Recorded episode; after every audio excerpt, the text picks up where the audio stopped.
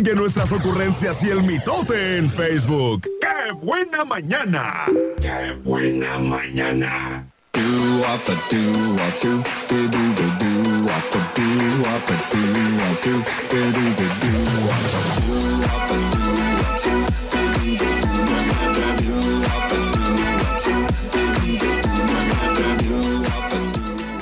Bueno, pues seguimos en Qué Buena Mañana en este martes 24 de julio. ¿Cuándo son? 13. Exactamente. ¿Y qué creen? Yo estoy muy contento porque ya está aquí en cabina nuestra amiga, la psicóloga María Dolores Hurtado.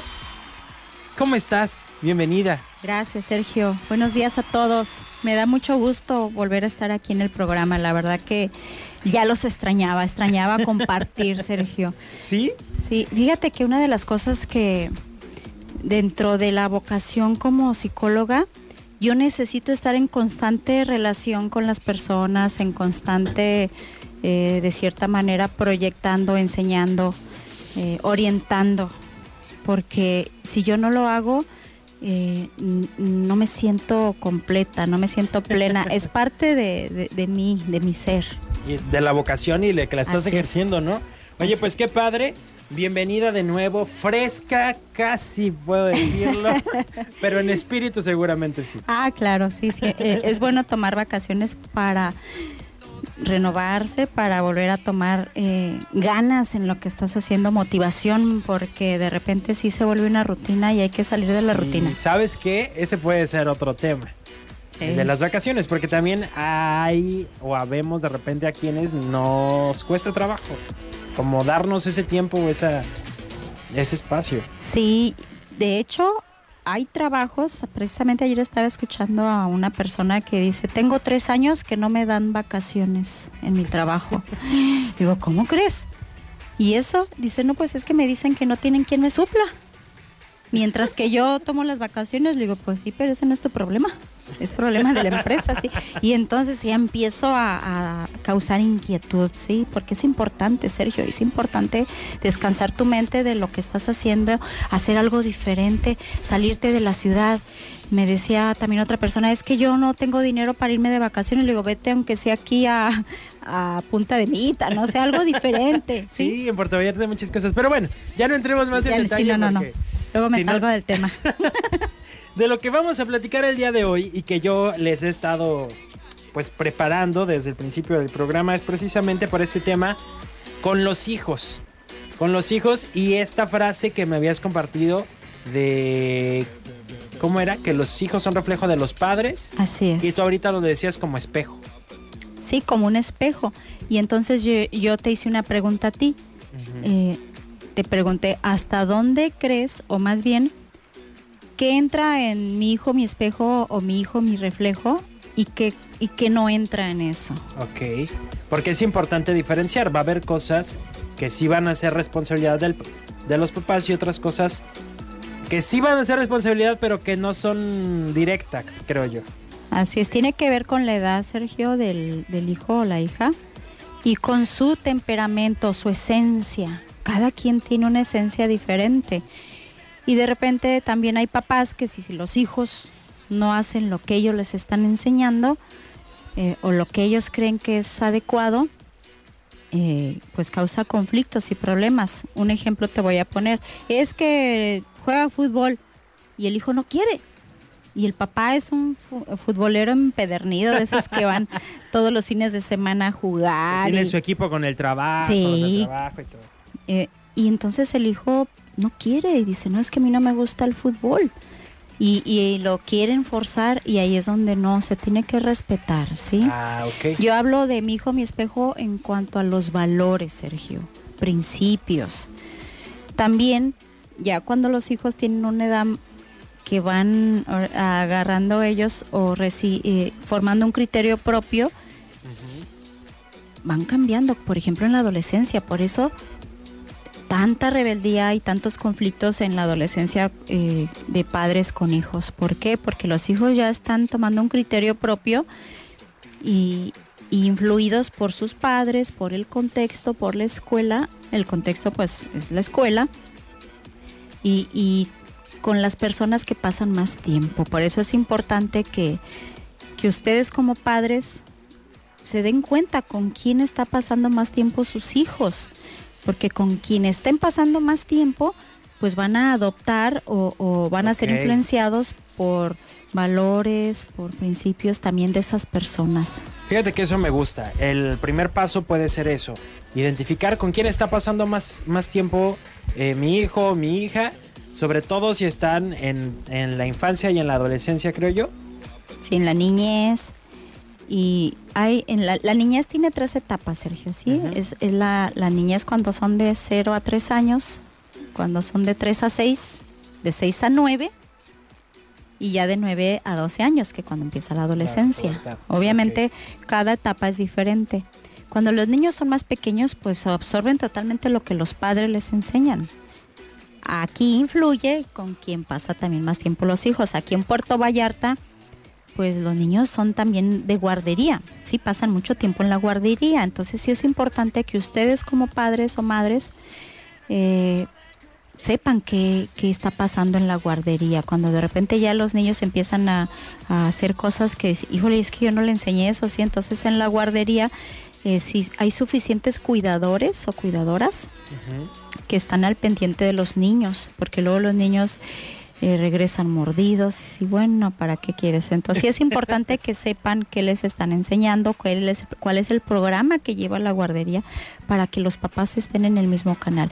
Si los dejan en casa con un adulto, con la mamá o, con, la tía o con la vecina, también cuáles son sus principios y valores de esa persona para ver si están acorde a lo que yo como madre o padre quiero que mi hijo aprenda o se encamine hacia ese valor y principio. Sergio, es un, tenemos, la verdad que ser padres no es fácil. Por eso en los programas hemos venido hablando de la responsabilidad que conlleva ser padres. Sí, porque constantemente podemos escuchar personas que dicen, no, pues ya tengo ganas de otro hijo, tengo ganas de, de tener un hijo. Y, y, no piensan precisamente en todo esto, cuánto tiempo tienes para darle, cuánto tiempo le puedes dedicar. Porque a lo mejor económicamente estás bien, pero porque trabajas todo el día prácticamente. Entonces pues, te lo vas a llevar a trabajar. O, Tocaste un tema muy importante. En, ocasiones los padres piensan que darle todo a sus hijos hablando en lo económico es suficiente.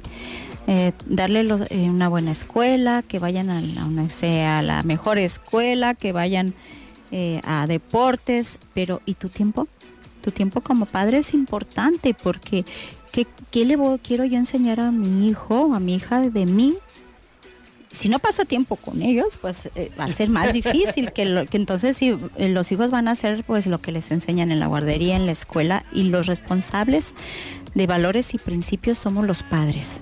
En la escuela les enseñan el área académica, sí, la responsabilidad académica, pero como padres sí es la responsabilidad de guiarlos, eh, educarlos, orientarlos, pues a que sean mejores personas. Y que, pero primero yo. La tendencia humana, Sergio, es a nada más yo, yo, yo. ¿Sí? Es que estoy cansada, llego del trabajo, o estoy cansado, llego del trabajo y no quiero saber de niños, me hartan sus gritos, sus chillidos. Yo lo que quiero ya es dormir. Sí, normalmente cuando son, cuando viven la pareja junta, la mamá es la que se lleva la mayoría de la chamba porque este hablo en general, ¿eh? Hay sus excepciones, no me van a decir, ay, no, oiga, yo no soy así. Que los padres no se quieren involucrar, los enfadan los niños o, ay, no, es que me hartan y, quieren llegar a, ver la tele, a descansar y, híjole, no, no es fácil. Eh, ser responsables de, los niños, hay que ser responsables de nuestros hijos.